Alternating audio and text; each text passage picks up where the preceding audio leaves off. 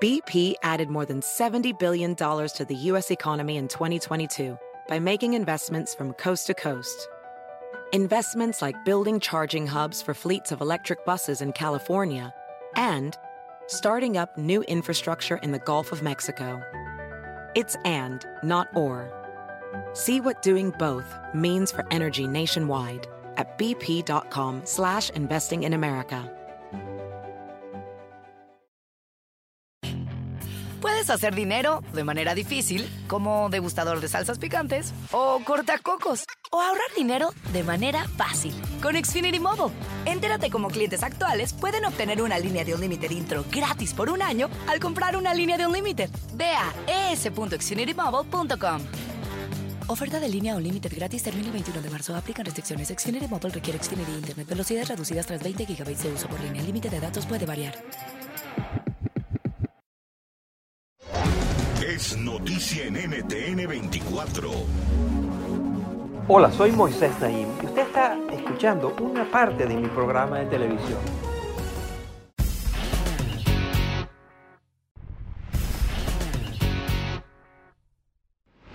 ¿Usted alguna vez se ha sentido confundido por los números o manipulado por quienes utilizan los números para decir que hay tendencias eh, que están avaladas por las estadísticas pero que realmente usted eh, no cree? Es decir, los números pueden servir para confirmar o para desacreditar ideas. Este es uno de los temas que ha estudiado mi invitado de hoy, un muy prestigioso economista inglés que se llama Tim Harford que es columnista del diario el Financial Times de Londres, uno de los más influyentes del mundo. Tiene una columna que se llama El economista camuflado. Ha obtenido numerosos premios, tiene un programa de radio para la BBC. Es uh, autor de muchos libros, muchos de ellos muy exitosos. Su más reciente libro se titula 10 reglas para comprender el mundo. Y ahí nos muestra una amplia gama de situaciones que nos van a sorprender porque explican el mundo de una manera a la cual no estamos acostumbrados. En fin, es un uh, intelectual de primer orden y es un placer tenerlo en el programa con nosotros. Tim Harford, aquí está.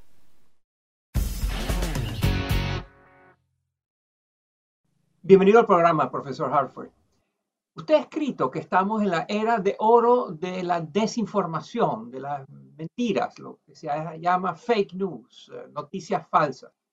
En el debate acerca de cómo establecer si algo es cierto o no, siempre se busca el apoyo de las estadísticas, de los números, de los modelos matemáticos para que se sepa qué es mentira y qué es verdad. Usted en su libro mantiene que eh, los números no sirven para eso, que los números son igual de engañosos. Yes, numbers can be can be very deceptive. Sí, los números pueden ser muy engañosos. Son como las palabras en realidad. Son una manera de describir el mundo. Y una persona puede describir el mundo de una manera falsa usando tanto palabras como números. Ahora bien, si llegamos a un punto donde creemos que todos los datos y las estadísticas son mentiras, tenemos un gran problema porque las estadísticas son una herramienta muy importante. Entonces, lo que trato de hacer es darle a las personas más confianza para que puedan hacer las preguntas necesarias para diferenciar entre la verdad y las mentiras. En su más reciente libro que se llama 10 reglas para comprender el mundo, usted ofrece 10, 10 reglas para el consumidor de información, para que sea más inteligente, más cuidadoso, más selectivo. Háblanos de alguna de esas, de esas 10, denos algunas que sean las más destacadas, las más importantes. Sure. Well, maybe I could simplify it to three rules for you. Claro. Bueno, quizá lo puedo simplificar y darte tres reglas. Las tres Cs. Calma, contexto y curiosidad. Cuando leemos un titular noticioso o una publicación en las redes sociales, debemos estar calmados. Muchas veces estas publicaciones están diseñadas para apelar a nuestras emociones, para hacernos sentir enojados o asustados. Y cuando estamos emocionados, no pensamos claramente. La segunda C es contexto y simplemente significa hacer preguntas como ¿es esta cifra que estoy viendo grande o pequeña? ¿Es un número que viene aumentando o decreciendo? ¿De dónde salió? ¿Qué exactamente es lo que se está contando? Son preguntas bien sencillas, pero si las hacemos y conseguimos las respuestas, tendremos una idea mucho más clara de lo que está sucediendo. Y finalmente está la curiosidad, que me parece tan importante porque es adoptar la actitud que dice, yo quiero usar esta estadística para entender el mundo, en lugar de para ganar una discusión política. to help me understand the world rather than in, in some political argument. Usted mantiene que los seres humanos tenemos una alta propensión a hacernos ilusiones, a automentirnos en muchos sentidos, ¿no? Eh, ¿Por qué es eso? There's a, a fascinating study I describe in the book Uh, where a behavioral economist simply asked people to make forecasts. Hay un estudio fascinante que yo describo en mi libro en el que un economista del comportamiento le pidió a la gente hacer pronósticos. Pero los pronósticos que hacían siempre eran sobre un resultado que les diera una recompensa. Entonces, si el alza de un precio les beneficiaba, pronosticaban que el precio subiría. Si la caída de un precio les daba una recompensa, pronosticaban que el precio bajaría de modo que las creencias y percepciones de la gente se regían por lo que querían que fuese verdad. Y esto es muy importante cuando piensas, por ejemplo, en la política. Yo quiero que la persona por la que voté para ser presidente sea una buena persona, fuerte, sabia y honesta. Y si surge evidencia de que esa persona no es sabia ni honesta, me esforzaré para poner en duda esa evidencia. Así mis percepciones están siendo gobernadas por lo que yo desearía que fuese verdad. Hay una polémica muy grande con respecto a esto de la inteligencia artificial y los algoritmos. Hay quienes dicen que esto es una amenaza para la humanidad, para el libre pensamiento, para la, la expresión libre de ideas. Y otros dicen que no, que esto nos va a ayudar a acelerar cambios positivos. ¿Dónde está usted en, esa, en ese debate?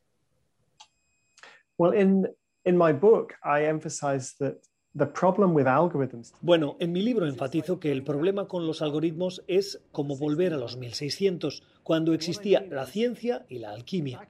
La alquimia no llegó a ninguna parte y la ciencia se convirtió en la base del mundo moderno. La diferencia es que la ciencia tenía normas de colaboración, transparencia y replicación. La gente compartía ideas. Ahora, en este mundo moderno, los algoritmos son como los secretos de los alquimistas. Nadie comparte y nadie aprende. Y lo que me preocupa es que, aunque los algoritmos son muy poderosos y pueden resolver muchos problemas, no estamos aprendiendo ni tomando decisiones tan bien como deberíamos, porque no tenemos estas tradiciones de transparencia. En su lugar, lo que tenemos son gobiernos que dicen, o podemos utilizar un algoritmo para decidir quién sale bajo fianza y quién va a prisión. O una gran empresa que dice, vamos a usar un algoritmo para que nos ayude a revisar los currículos y decidir quién recibe una invitación para una entrevista de trabajo. Y en todos estos casos, puede que los algoritmos funcionen o puede que no. No lo sabemos. No han sido probados adecuadamente. Otro de sus hallazgos en una columna reciente, usted habla de la propensión que tenemos los seres humanos a prometer mucho más de lo que podemos hacer. Que hay una propensión, y eso es verdad para políticos, empresarios, estudiantes, profesores, seres humanos, que tienden a prometer más de lo que logran cumplir. ¿Por qué? Hacemos demasiadas promesas, incluso a nosotros mismos.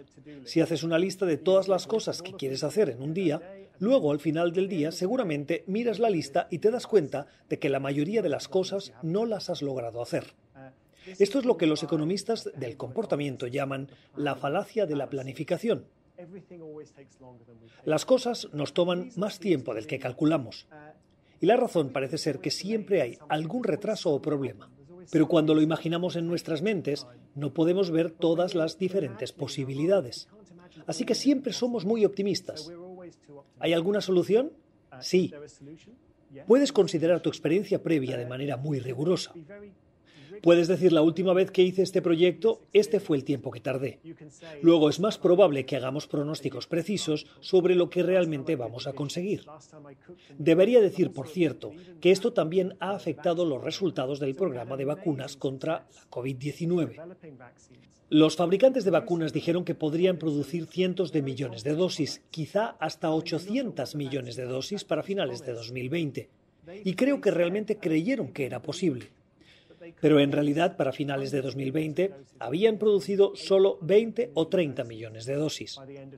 Y es la misma historia con los grandes proyectos de infraestructura, con los Juegos Olímpicos, con todo. Hay que saber que los proyectos complicados tardan más tiempo de lo que pensamos. El profesor Tim Harford, quien semanalmente escribe una columna leída en el mundo entero, eh, donde nos revela sorpresas, contradicciones eh, y cosas muy buenas en la forma como se conduce el ser humano. Muchas gracias, Tim Harford. Gracias. Esto es Efecto Naim. Puede verlo todos los domingos por NTN 24, a las 7 de la noche en Washington, a las 6 de la tarde en Bogotá y a las 4 de la tarde en Los Ángeles. Across America, BP supports more than 275,000 jobs to keep energy flowing. Jobs like building grid-scale solar energy in Ohio and producing gas with fewer operational emissions in Texas. It's and, not or.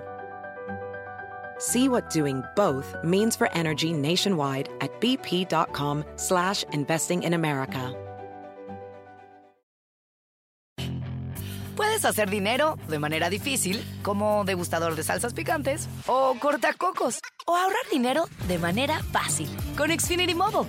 Entérate cómo clientes actuales pueden obtener una línea de un límite intro gratis por un año al comprar una línea de un límite. Ve a es.xfinitymobile.com.